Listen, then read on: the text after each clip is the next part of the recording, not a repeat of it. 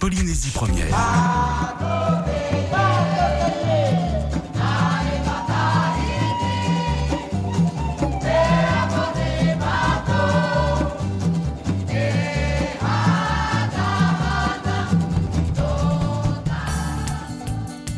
Le groupe folklorique Maevat Haiti de l'emblématique Joël Aveourou, qui voit le jour le 7 avril 1936 à Pire. Pourtant, son enfance se joue entre les rochers blancs de l'île de Makatea, puisque son père est attiré lui aussi par la fièvre du phosphate. Cet exil forcé permet à Joël Aveourou de goûter aux joies du Heiva à été en 1959. Un an plus tard, au sein du groupe Heiva, Joël Aveourou découvre l'Australie. Puis, en 1962, il est engagé au Queen Surf de Honolulu. Revenu à Tahiti, Joël Aveourou n'a pas le temps de défaire ses valises, qu'il est nommé chef du groupe Tahiti Nui. Le danseur repart donc vers la côte ouest des États-Unis.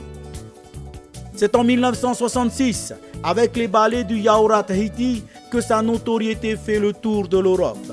Grâce à la danse dite du feu et celle où Joël avait Ourou jongle avec des sabres.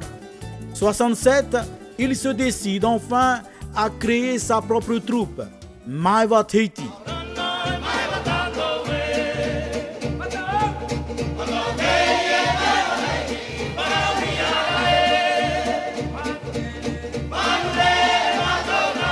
Joël Aveourou remporte cette année-là tous les grands prix aux fêtes traditionnelles. Le Japon l'acclame un an plus tard. Le pays du soleil levant nous le rendra le temps que Joël Aveourou forme la jeune génération à la maîtrise de la danse du feu et du sabre. Kalou l'un de ses disciples, le décrit comme un homme généreux et passionné. Alors, saluons le talent de Joël Aveourou avec l'extrait d'un 30 cm publié chez Manuiti. Haiti.